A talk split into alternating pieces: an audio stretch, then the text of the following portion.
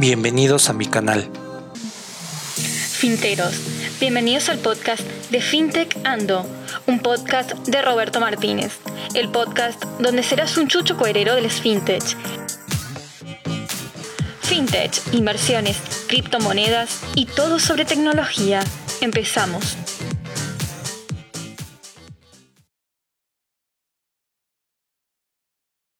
¿Has tenido días en que quieres invertir y no sabes cómo hacerlo? ¿Se te ha acercado gente para ofrecerte oportunidades de inversión, pero aún tienes ese miedo que te estafen? Si tu respuesta es sí, quédate en este podcast donde sabrás cómo empezar, qué son las inversiones y cómo cuidarte de las estafas. La libertad financiera es poder pararte un miércoles, prepararte para llevar a los hijos a la escuela, y de repente, justo en la puerta del colegio, seguirte en el coche, manejar, llegar a la playa más cercana sin que le tengas que pedir permiso a nadie. Es básicamente disfrutar de la vida y hacer lo que más te apasiona. Es poderte levantar a las 7 de la mañana disfrutando de un café con la brisa del mar, leyendo el libro que siempre quisiste tener como compañía. Hacer lo que te gusta en este podcast aprenderás de los secretos de la libertad financiera, te daré todas las herramientas para conseguirla, como son educación financiera, inversiones en fintech, emprendimiento y negocios. Con estos cuatro pilares tú serás un chucho cuerero en libertad financiera. Estás en Finteando. Empezamos. La frase financiera del día. La inversión es menos riesgosa que ser un empleado. Los inversionistas están en control de sus inversiones. Los empleados son controlados por un jefe. Roberto Kiyosaki. Hábitos de gente exitosa. Aprender todos los días, ya sea con un libro, una revista, una experiencia de vida o un aprendizaje, son capítulos que te van a llevar a tener tema de conversación, aprendizaje y sobre todo emplearlo en tu vida diaria. Si tú empleas todo esto para tu bien común, tendrás una transformación de tu mente y te convertirás en una gente exitosa. Eso es lo que hace la gente exitosa todos los días. Aprende en ello y enfócate.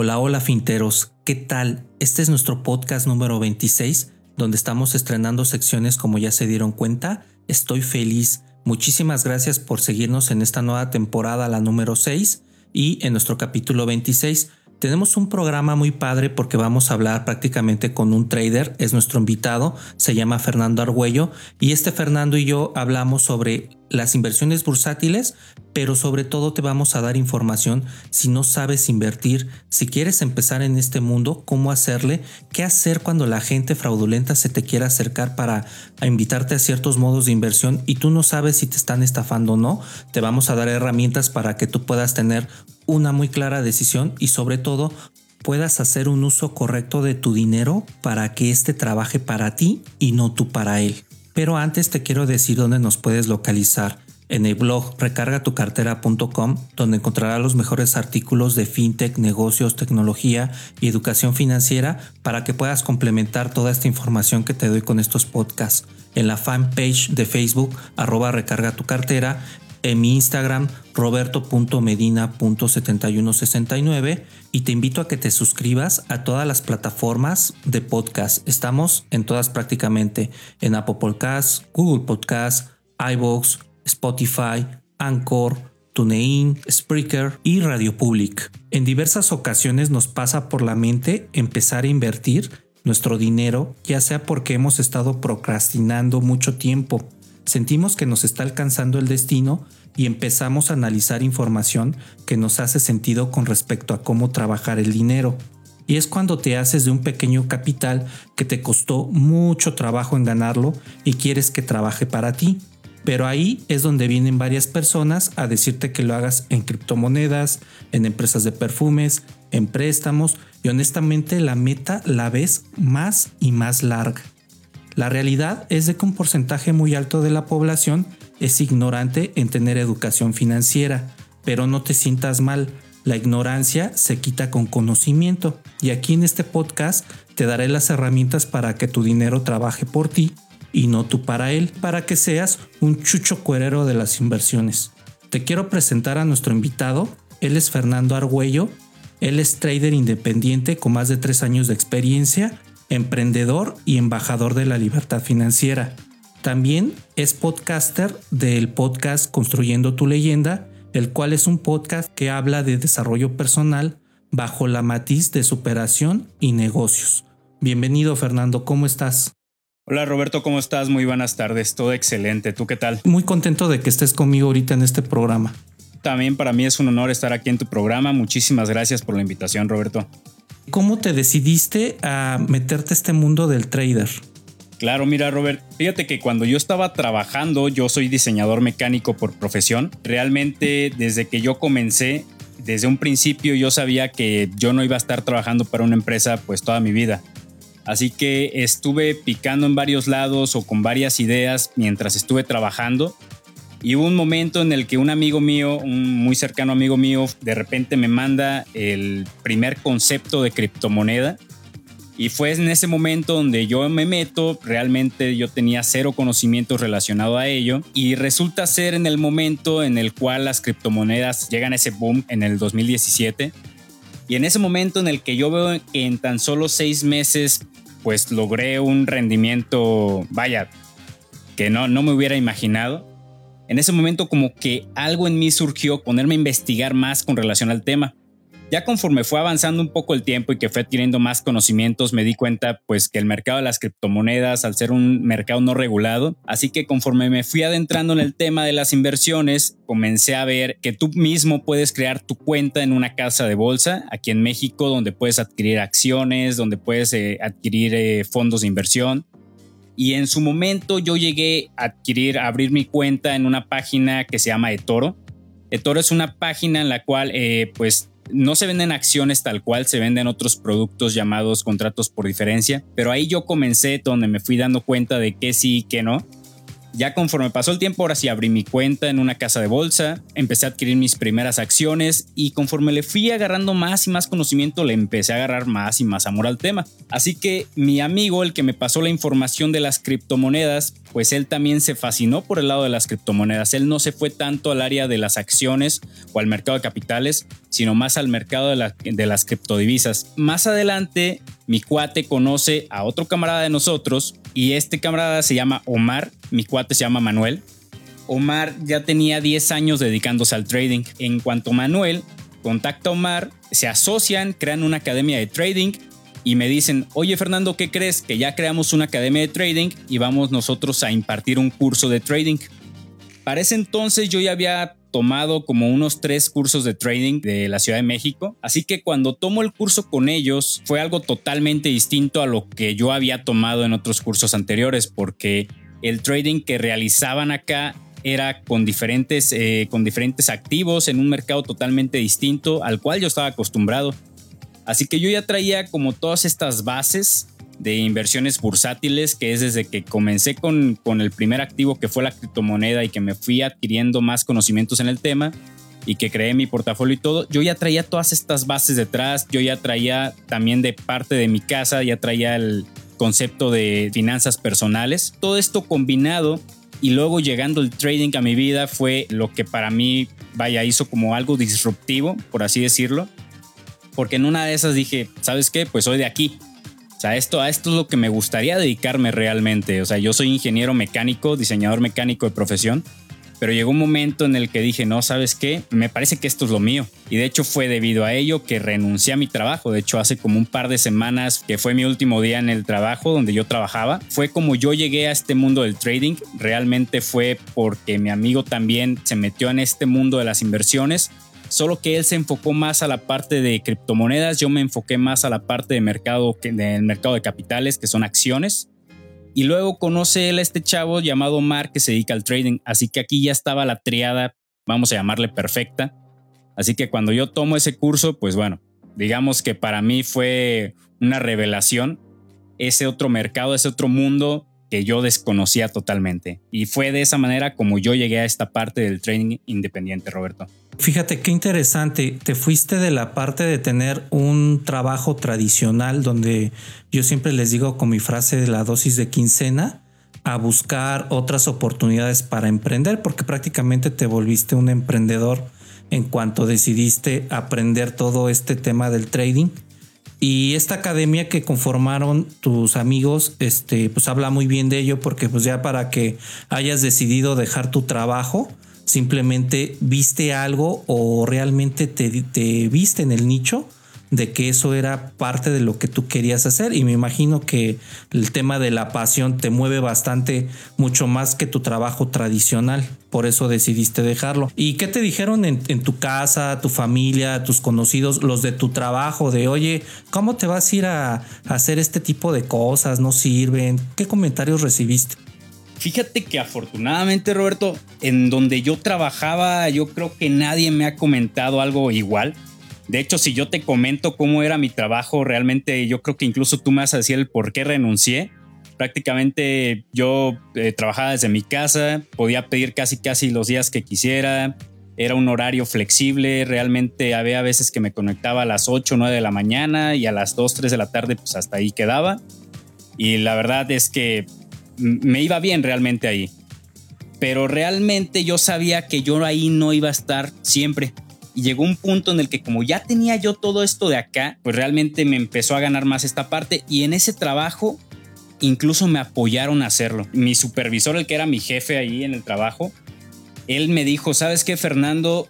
Adelante, estás en la edad para hacerlo, es el momento en que tienes que hacerlo y yo te recomiendo que lo hagas ahora porque si no lo haces ahorita, no lo vas a volver a hacer o va a ser muy difícil que lo vuelvas a hacer. Así que realmente de mi equipo de trabajo yo recibí muchísimo apoyo, así que la mayoría me dijo, no, sabes qué, hazlo, hazlo, yo haría lo mismo en tu lugar. Así que en mi trabajo yo recibí mucho apoyo. En mi casa yo recibí también mucho apoyo, realmente no ha habido nadie que me diga, no, ¿por qué hiciste eso? Como que también han visto, por ejemplo, mis papás ya han visto que ellos han trabajado toda su vida y realmente dicen, no, pues realmente yo no quiero esto para ti. Así que cuando yo me regreso a Morelia, porque yo estaba viviendo solo allá en Querétaro, en la ciudad de Querétaro, cuando yo me regreso, que ocurre la contingencia y les digo, les lanzo esta noticia, pues realmente no iba a afectar mucho la opinión. Afortunadamente, lo que me dijeron a mí fue algo que, que vaya, me, me, motivó a hacerlo con mayor razón. Te fue muy bien porque prácticamente de los que te dijeron que te tardaste, se me viene una frase de Warren Buffett cuando dijo, tengo 11 años de edad y he perdido casi media vida no sabiendo invertir. O sea que a los 11 años ya estaba pensando así el mayor este gurú de las inversiones a nivel mundial. Por lo regular la gente siempre te dice que no lo hagas porque no están acostumbrados a estar en un hábito diferente a lo que es un trabajo tradicional. Y el emprendimiento lo relacionan con algo que puede funcionar o no puede funcionar.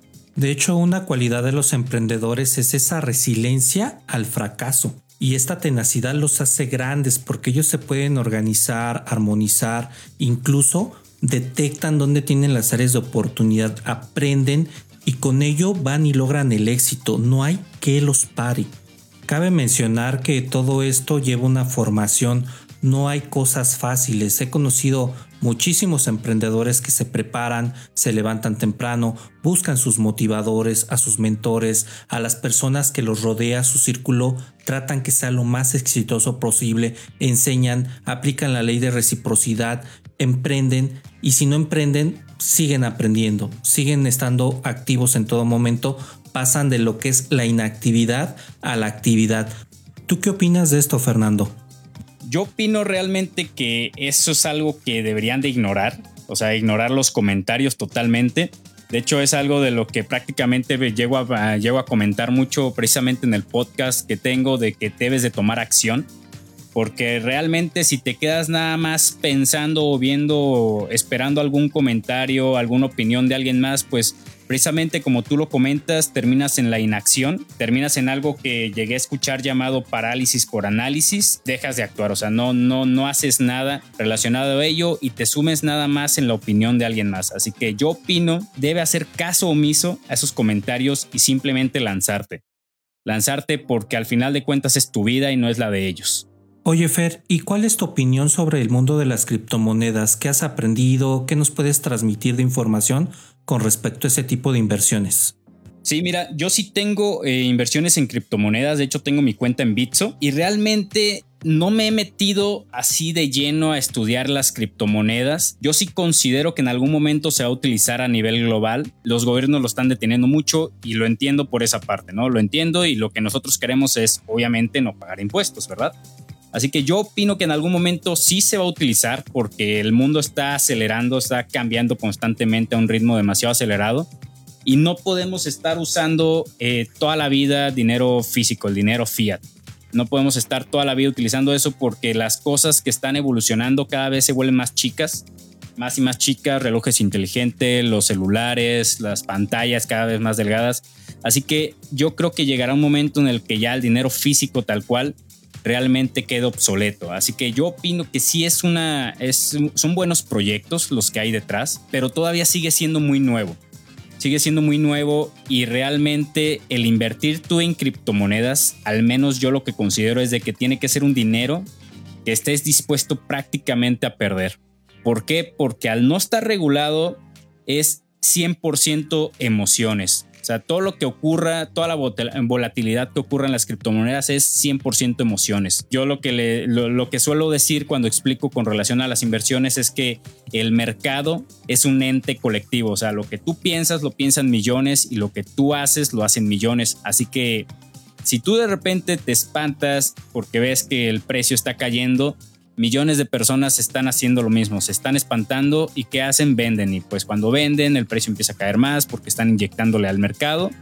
Así que el mercado es un ente colectivo y en el mundo de las criptodivisas que no está regulado es debido a ello que se volatiliza tanto. Yo recomiendo que si vas a invertir en criptomonedas, primero investigues el proyecto, no nada más inviertas por invertir en criptomonedas, investigues el proyecto tal cual y que sea un dinero que estás dispuesto a perder sin más ni menos. Mira, yo estoy muy de acuerdo con lo que comentas, Fer, porque prácticamente me he cansado de comentar en este podcast que no puedes invertir en algo que no conozcas. Si no conoces el negocio, no te va a llevar a tomar buenas decisiones con respecto a tu dinero.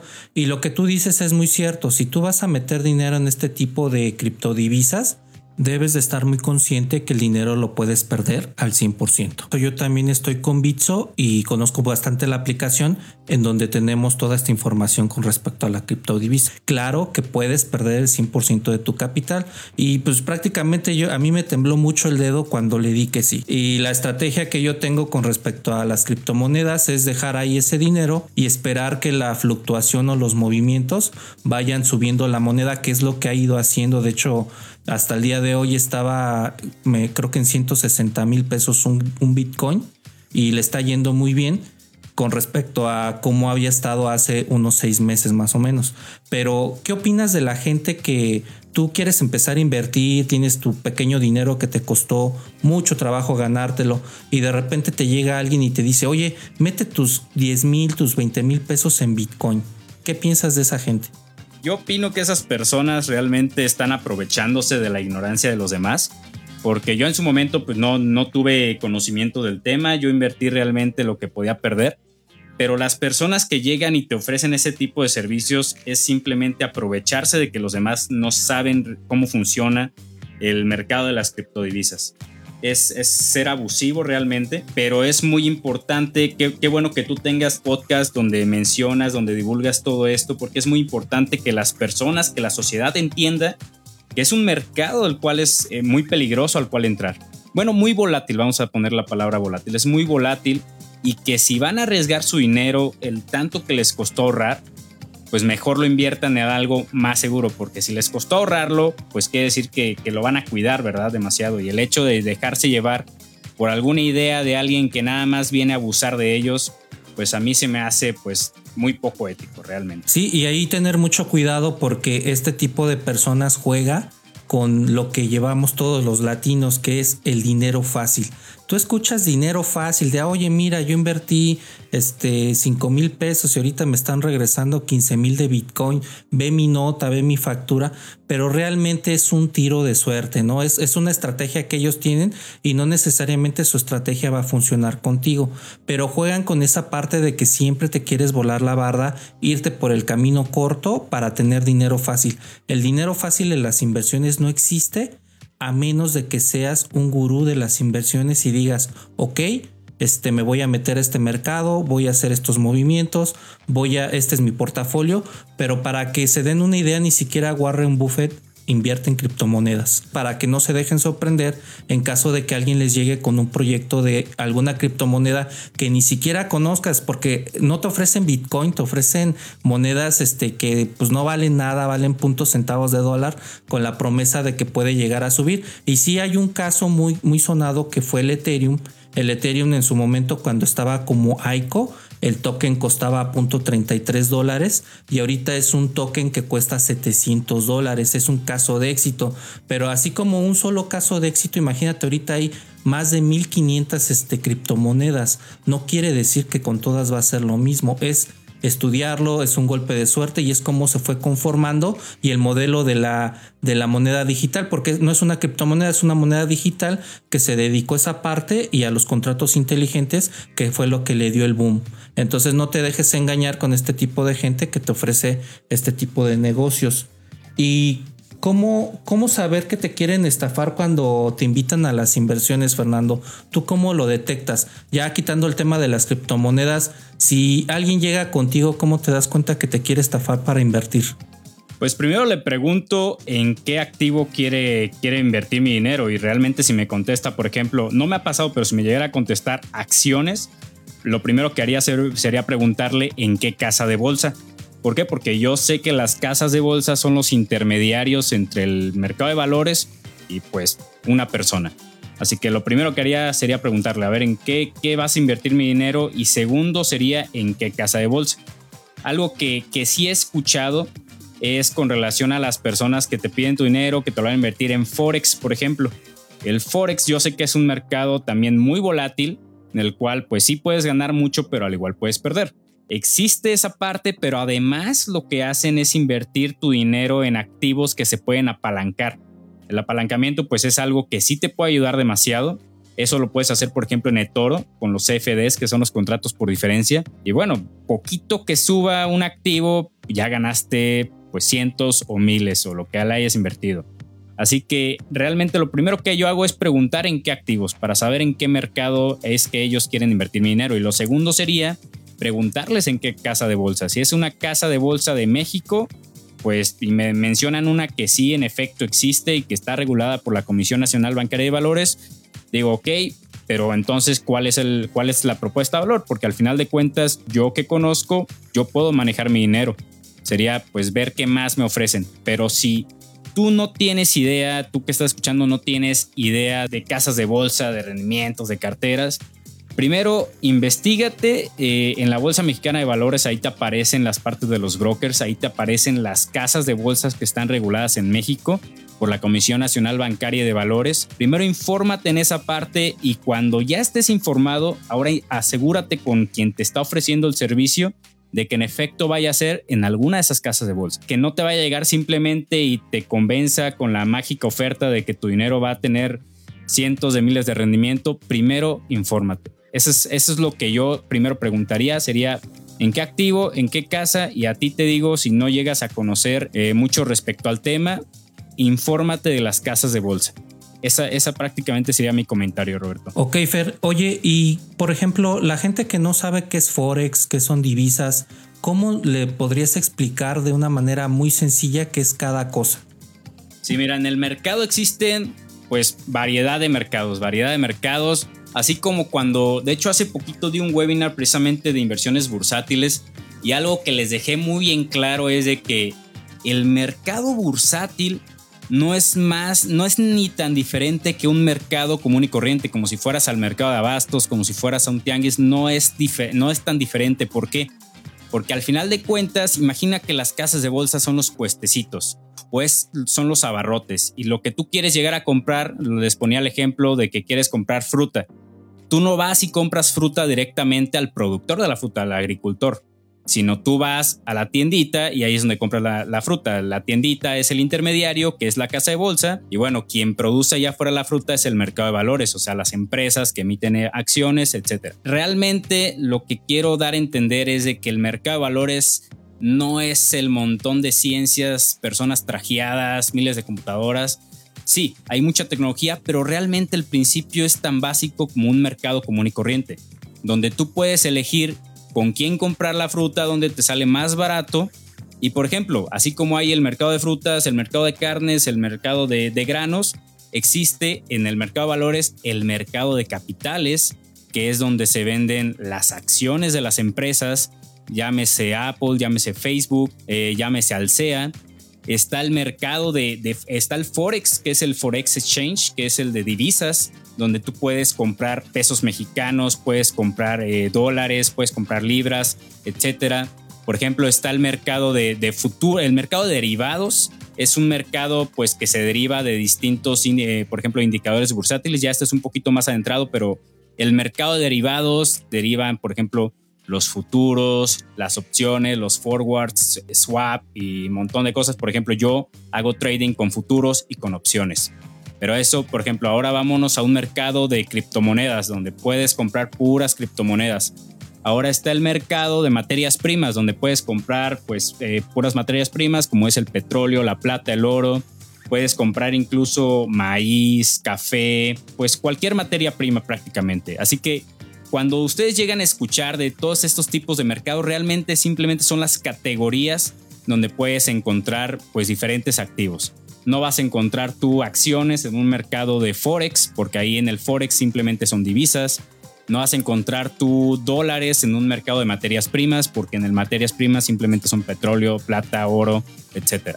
Así que de esta forma eh, es como que quiero que hagan la analogía.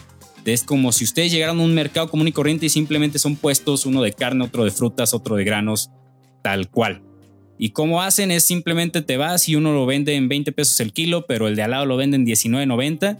Pues ahí empieza la oferta y demanda. Es exactamente lo mismo, pero en el mercado de valores todo es digital, prácticamente.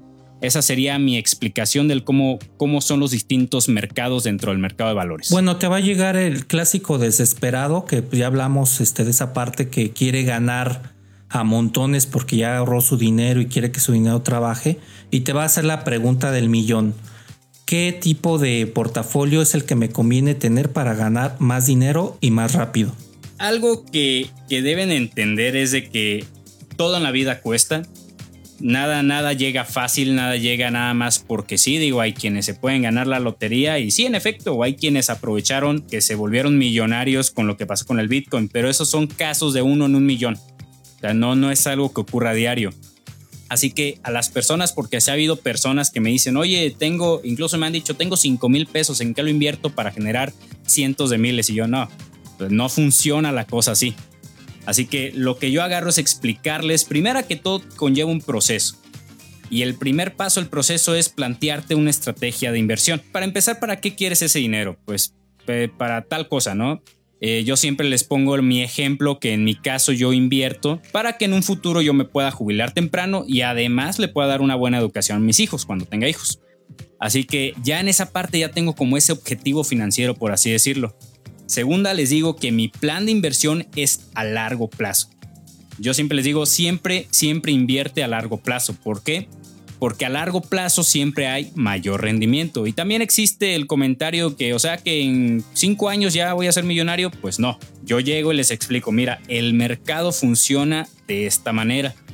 Hay altibajos, hay empresas que suben, hay empresas que bajan. Y lo mejor que puedes hacer es diversificar tu portafolio. Ya les explico que diversificar es simplemente no poner todos los huevos en la misma canasta y es comprar acciones de aquí, acciones de acá, fondos de acá, diversificar, al final de cuentas. Y lo que les dejo en claro es de que algunas de ellas van a subir, pero las otras van a bajar. Muy posiblemente. Y el rendimiento que obtengas es un rendimiento promedio.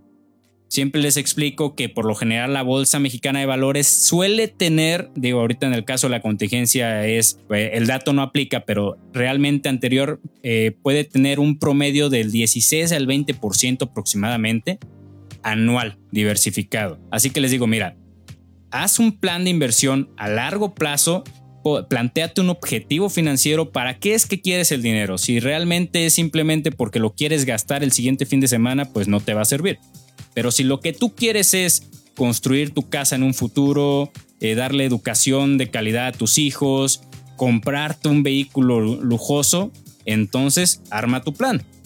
¿Cuánto tienes para invertir ahorita? Supongamos un, un rendimiento promedio anual del mercado del tantos por ciento y empecemos, empecemos a hacer las cuentas, a hacer el ejercicio y después de determinado tiempo, mira, aquí está la cantidad que estás buscando, pero no llega de la noche a la mañana. Repito, hay casos que son casos uno en un millón, donde en efecto sucedió con el Bitcoin, por ejemplo. En la vida real, los casos reales, no sucede así. Pero todo va a depender de tu estrategia de inversión. ¿A qué plazo planeas invertir? ¿Para qué lo quieres usar? Y por ejemplo, también algo que les digo es de que si realmente no tienes un objetivo tan claro, entonces mantente invirtiendo constantemente, pero investiga acciones que por lo general den dividendos. A mí en lo personal no me gustan mucho los dividendos, pero si lo que tú quieres es vivir de ingresos pasivos, pues yo creo que es la mejor opción que puedes, que puedes tomar. Pero les dejo bien en claro que de la noche a la mañana la riqueza tal cual no llega, es un proceso y toma su tiempo. Bueno, pues escuchen esto, finteros, porque realmente lo que les dice Fernando es lo que yo les he estado comentando en muchos programas, no hay dinero fácil. Eh, no existe la suerte, la suerte es eh, directamente proporcional a lo que tú hagas todos los días, que quiere decir que si te quedas acostado hasta las 8 de la mañana, 9 de la mañana, algo para aprender, no implementas si no tienes metas claras, que ahorita va mucho del ejemplo a lo que es emprendimiento, si tú vas a recibir un dinero en tres años, que es lo que te va a durar tu inversión, y no tienes un objetivo claro para usar ese dinero o gastarlo de manera adecuada, vas a tener tres años de pérdida. ¿Por qué? Porque simplemente no aprendiste cómo gastar de manera inteligente el dinero. Y déjame decirte que por lo regular los que son frugales de la cadena de frugalidad, si quieres saber más qué es frugalidad, en el blog Recarga tu cartera les hice un artículo muy padre de esto. Son muy, muy este, especialistas en gastar el dinero de manera inteligente. ¿Qué quiere decir? Que no es lo mismo que ellos gasten el dinero en un carro de super lujo porque saben que se va a depreciar 20% saliendo de la agencia. Ellos prefieren comprar empresas o prefieren comprar este, activos que les va a dejar una plusvalía en caso de una casa o les va a dejar un rendimiento en caso de una inversión. Y la parte de gastar inteligente es de que no gastan por impulso, no son de los que van a los centros comerciales y viene la ola de ofertas y empiezan a comprar, comprar, no hacen eso. Ellos sí saben que van para algo, por ejemplo, al cine, y en su caso su servidor también lo hace, y llevas efectivo precisamente para no caer en esta tentación de meses sin intereses, todos los ganchos que te avientan los bancos para que tú como pescado de cubeta caigas en el en la caña y prácticamente quedes este, endeudado, porque pues eso es algo muy muy importante. Y un tabú que tenía, que de hecho estaba leyendo un libro en la mañana, es de que piensan que los, las personas que tienen dinero este, se endeudan y la realidad es de que ellos no buscan la deuda para nada, más bien buscan de su liquidez tratar de vivir lo más modesto posible, pero viven como millonarios. Y eso es una parte muy integral de lo que te queremos dar en este podcast como educación financiera. ¿Qué tipo de inversiones manejas? Yo me enfoco mucho en la parte del, del mercado de capitales, que son acciones. Y yo mi portafolio, yo lo construí, pues bueno, yo lo primero que hice fue investigar muchos portafolios de muchas personas que son inversionistas, pues a nivel global y que ya han sido famosos en su área debido a los portafolios de inversión que han creado, pues hay muchos de ellos que, que vaya, las acciones son pues no tan accesibles eh, realmente, pero estuve buscando acciones similares, más bien empresas similares que se relacionen en el área. Por ejemplo, yo mi portafolio de inversiones de mercado de capitales un gran porcentaje se ubica en acciones de empresas mexicanas. Así que yo digo, bueno, estoy en México, quiero invertir en empresas mexicanas. Yo invierto mucho, por ejemplo, en cosas que a mí me suelen gustar. Claro, las analizo, las investigo, pero también, ¿por qué no? Pues si al final de cuentas les voy a invertir un dinero, me voy a volver accionista de esa empresa, que sea una empresa que me guste. Por ejemplo, mucho que me gusta es Walmex, que es Walmart de México. Yo es donde acostumbro ir a hacer mi despensa. Alsea, antes de que ocurriera todo esto de la contingencia, a mí me encantaba ir a un Starbucks, por ejemplo, los domingos. De repente iba a visitar a mi novia y nos íbamos a un café. O por ejemplo, también eh, antes de que ocurriera todo esto, Aeroméxico.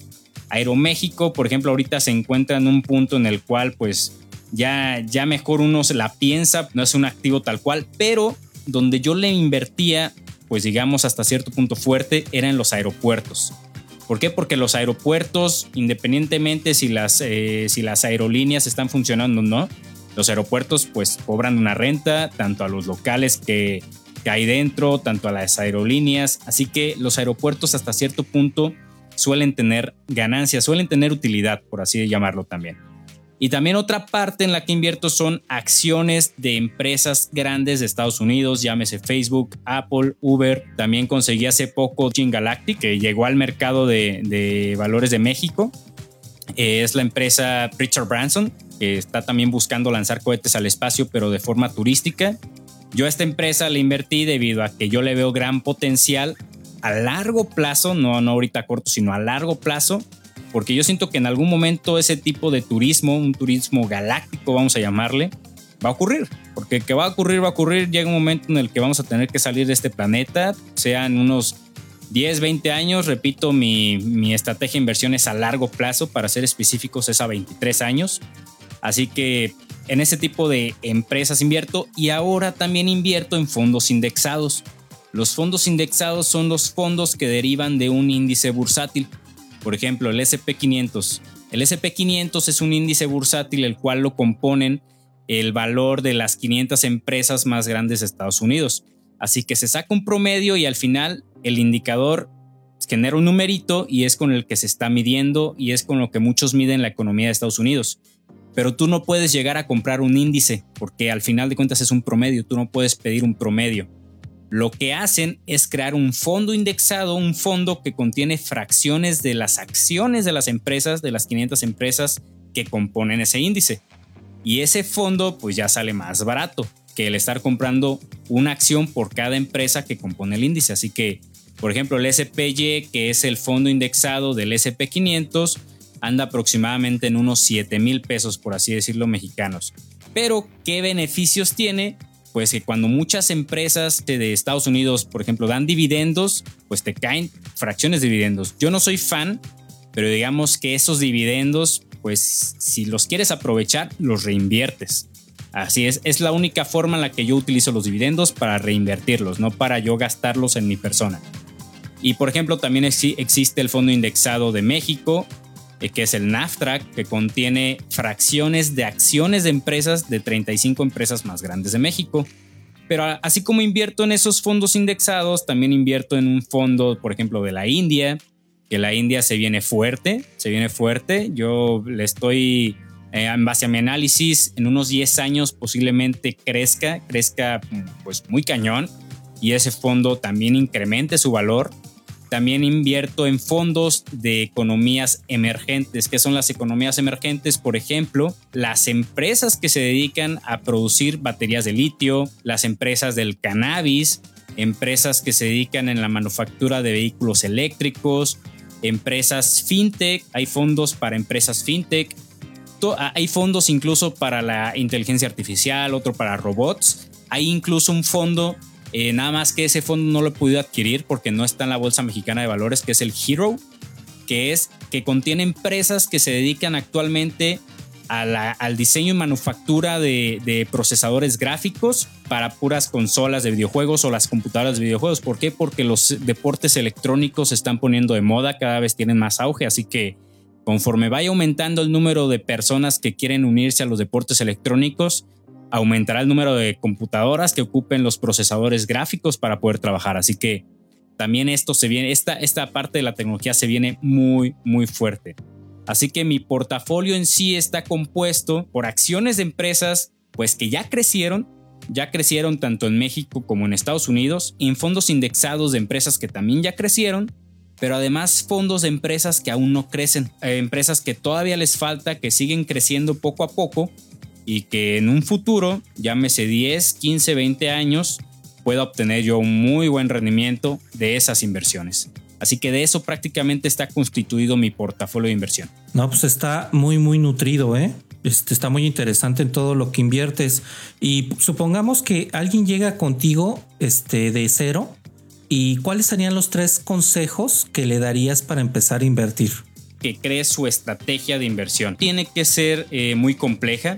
Incluso recuerdo que en algún momento un, eh, un maestro que nos dio un curso sobre inversiones nos decía que con que apartaras tú unos 500 pesos o unos 1000 pesos mensuales y mensualmente los invirtieras para que pudieras aprovechar las caídas y subidas del mercado, prácticamente ya ese es un plan de inversión. Obviamente sería hacer a eso continuamente durante 10 años, por ejemplo. Ya esa es una estrategia de inversión. Salga lo que salga, tú mensualmente estás invirtiendo y a 10 años. Así que lo primero que yo diría sería crea una estrategia de inversión, no nada más te metas y metas tu dinero nomás porque sí. Segunda sería escoge una casa de bolsa. ¿Por qué? Porque las casas de bolsa tienen distintas, eh, pues tienen sus pros y contras. Eh, hay unas que te ofrecen ciertos beneficios, otras que te ofrecen otra cosa. Yo, por ejemplo, las que yo he recomendado sería Cuspid y GBM. Cuspid prácticamente es para, eh, para inversionistas que apenas están entrando en el mundo porque te ofrece un aprendizaje guiado. Y GBM, a, mí, a mí me gustó mucho GBM. Yo en lo personal tengo mi cuenta en GBM y tiene una interfaz muy sencilla. Te dejan a ti manejar tu propio, tu propio capital y no tienes ningún problema con ello. Así que sería, elige una casa de bolsa. ¿Por qué? Porque al final de cuentas, cuando tú llegues a tener una duda y no me puedas contactar a, mí o no te puedan contactar a ti, Roberto, o no puedan contactar a alguien que le sepa, pues tienen la confianza de que van a poder llamar al soporte técnico y los van a atender. Y a mí me han atendido de volada. Incluso en el chat me han atendido, luego, luego en cuanto escribo, luego, luego me responden y me solucionan la duda que tengo. Y el tercer, el tercer este, consejo que les daría sería que reestructuren su, su, presupuesto, porque, ok, ya creaste tú tu estrategia, ya elegiste tu casa de bolsa donde quieres invertir, ahora vamos a reestructurar tu presupuesto. ¿Por qué? Porque muchas de las cosas que suceden en en la cultura financiera que no solemos tener es de que destinamos muchos recursos, muchos de nuestros ingresos a pasivos. ¿A qué? A la compra de un auto nuevo, por ejemplo, a estar saliendo cada fin de semana, a cosas que no te dejan, que no te están nutriendo, que al contrario te están quitando. Así que el tercer consejo es, ahora reestructúrame este presupuesto que tienes porque no te está sirviendo, al contrario, te está absorbiendo. Así que ya tienes tu estrategia, ya tienes tu casa, ya tienes tu presupuesto, ahora sí, adelante. Lo único que te queda es crecer. Ah, pues qué buenos consejos, Fer. Y con respecto a dónde te podemos encontrar, cómo te localizamos en las redes sociales, este, platícanos un poquito de tu podcast. A mí me pueden encontrar en Facebook como Fernando Argüello, eh, tal cual. En Instagram me pueden encontrar, eh, creo que también aparece tal cual como Fernando Argüello, pero ya ves que de repente los nombres de usuario no están disponibles. Así que el, el nombre de usuario tal cual es F Argüello V. F Argüello V, que es de Velázquez. Este, si no aparezco como Fernando Argüello, sería así, F Argüello V. Eh, y con relación a mi podcast, mi podcast es Construyendo tu leyenda. Y Construyendo tu leyenda nace precisamente porque en un principio yo quise dar pláticas de inversiones bursátiles. Pero cuando yo comencé a darlos, digo, los di en grupos pequeños, de hecho fue en mi trabajo, pues sí una o dos personas me hicieron caso, pero realmente al resto pues como que no. A lo mejor no le llamó la atención, vamos a llamarlo. Así que después yo dije, ok, quizá lo que hace falta es hacer más digerible este tema. Y poco a poco me fui dando cuenta que realmente lo que hacía falta era de que pues la mayoría no tenía esa cultura financiera, por así decirlo. Yo ya lo traía, pero yo no veía el hecho de que los demás no lo traían. Eso, eso me di cuenta ya tarde. Así que en cuanto me di cuenta de esto, dije, ok, entonces antes de darles una plática de inversiones, les voy a dar una plática de finanzas personales, de cultura financiera. Pues no, la verdad tampoco tuve buena respuesta. Así que también me di a la tarea de analizar el por qué, pues tampoco les llamaba la atención la parte de una cultura financiera. Y poco a poco me fui dando cuenta, digo, eh, de hecho la respuesta la encontré en mí, porque me hice la pregunta de, a ver, entonces tú, a ti, ¿qué fue lo que te motivó a llegar a ello? Y prácticamente lo mío fue querer, querer crecer, querer pues llegar a más, por así decirlo. En cuanto caí en esto, me di cuenta que en efecto muchas personas estaban conformes con donde estaban. O sea, simplemente eran felices ahí, no tenían como ese deseo de crecer, de crecer, de crecer. Y lo veí, lo llegué a ver en muchos conocidos, en muchos amigos, y yo dije, bueno, entonces mi plática no tiene que ser de entrada ni de inversiones ni de cultura, sino tiene que ser de algo que los motive. Y algo que a mí siempre me ha gustado es platicar con las personas. Yo soy alguien que platica demasiado, demasiado, demasiado. Así que en su momento llegué a pensar, bueno, entonces, ¿cómo transmito yo un mensaje de desarrollo, pues que de desarrollo personal? Las inversiones bursátiles, pues yo había estudiado durante años, tomé cursos, lo practiqué y pues por ende yo, yo podía llegar con toda confianza a darte una plática de inversiones, pero yo decía, y con relación al desarrollo personal, ¿cómo le hago? Y también encontré la respuesta pues en mí mismo, dije, pues entonces como tú le hiciste, como tú empezaste a crecer, como tú te fuiste, eh, fuiste adquiriendo esa hambre por querer crecer de la misma forma. Y, y, pues bueno, de hecho tengo un episodio que se llama ¿Por qué construyendo tu leyenda? Y ahí explico esta parte. Y luego hay otro episodio que se llama ¿Quién es Fernando Argüello? donde explico pues prácticamente mi vida y, hacen como un match, por así decirlo, del por qué es que yo lo, bueno, yo he crecido hasta cierto punto por lo que he buscado, por lo que he querido hasta donde he querido crecer. Tiempo después que yo traía ya estas ideas, mi novia a mí me manda un, un link de un curso en Creana de locución. Y a mí siempre me habían dicho pues que como me gusta platicar y que pues hablo enfrente de las personas sin ningún problema, me dijeron, ¿por qué no eres como locutor? Y siempre me lo habían dicho, me lo habían dicho, me lo habían repetido y nunca había hecho caso. Así que en este momento hice caso, tomé el curso y me gustó mucho, me gustó mucho el tema de la locución en los podcasts, escuchando muchos podcasts eh, de pues varias de diferentes temas, de diferentes tópicos. Así que dije, bueno, entonces, ¿por qué no un podcast? Pero yo no sabía, no tenía ni idea del cómo, cómo formar un podcast, cómo hacer un podcast, no tenía idea. Así que me di a la, a la tarea de investigar poco a poco y fue como llegué a crear un podcast de desarrollo personal y en donde poco a poco de repente les meto dos, tres comentarios. Por ejemplo, yo suelo usar mucho el... A mí me gusta mucho ver Netflix, pero siempre les digo, bueno, si nada vas a estar ahí viendo Netflix, pues entonces también compré una acción de Netflix.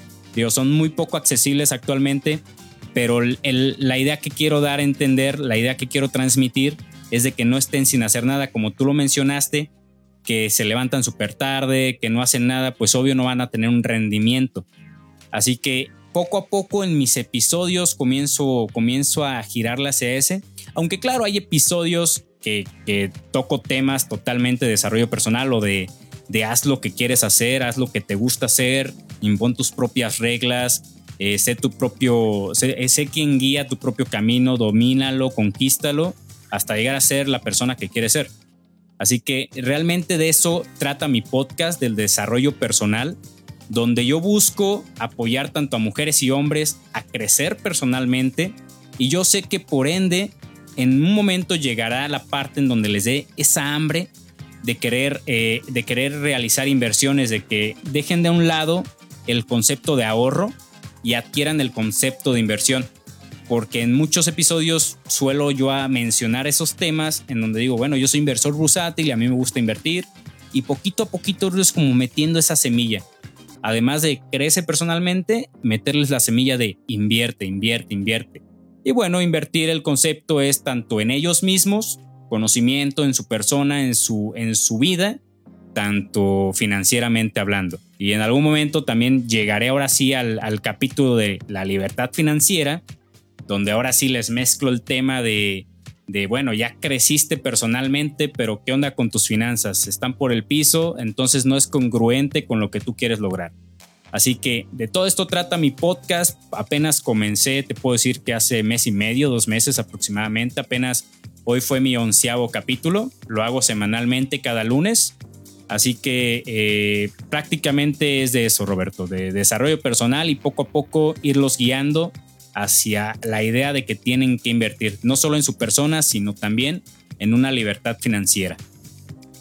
Perfecto, pues muchas gracias Fernando. Este, no se pierdan este gran podcast. Yo realmente ya me lo escuché desde el episodio 1 hasta el décimo, que era el que tenía, y es como una escuela que te va llevando de manera consecutiva, porque no sé si así lo planeaste Fernando o no, pero los capítulos se van enlazando con la información del primero con el segundo, del segundo con el tercero, y luego llega uno donde engloba como varios temas de los que ya se vieron, y sobre eso tú vas construyendo toda esta parte de educación y motivación muy a tu estilo.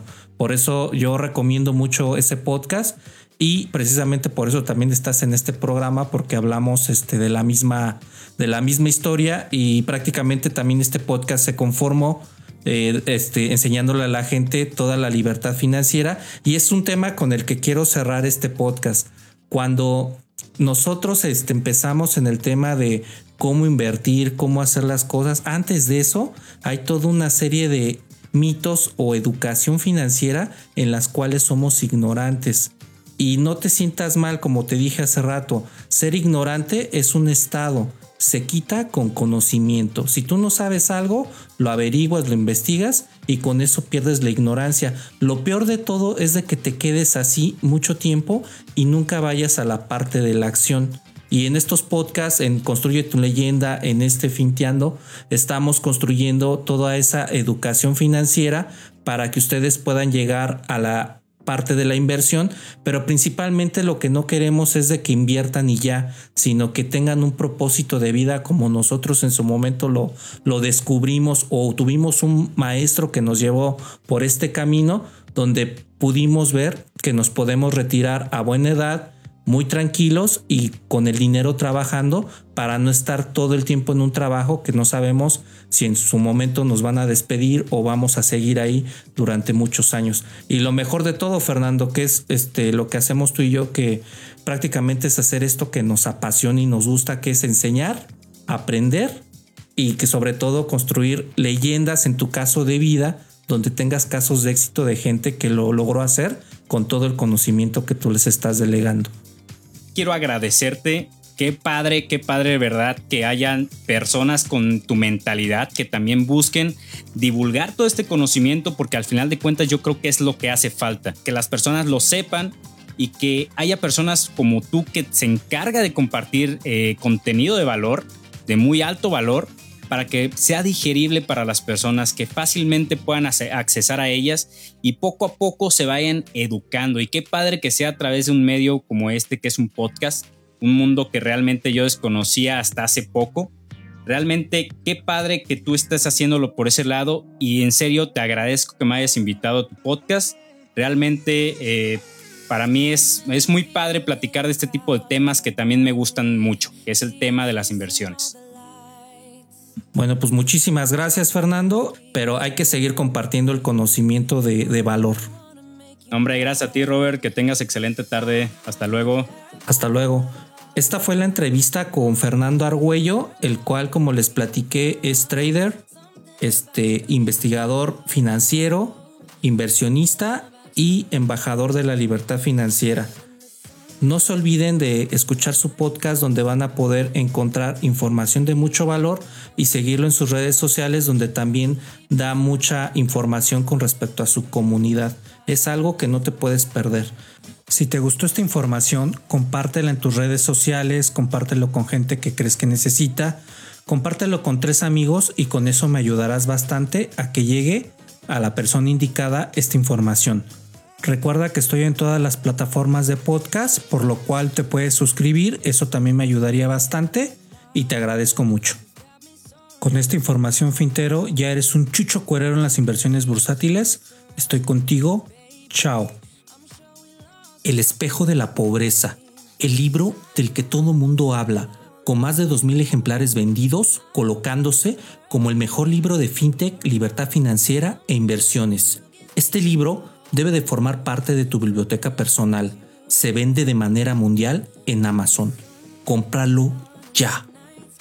Este fue el podcast de FinTech Ando, un podcast de Roberto Martínez, el podcast donde serás un chucho cuerero de las FinTech. Sigue a Roberto Martínez en recargartucarter.com y en sus redes sociales, Twitter, Facebook e Instagram.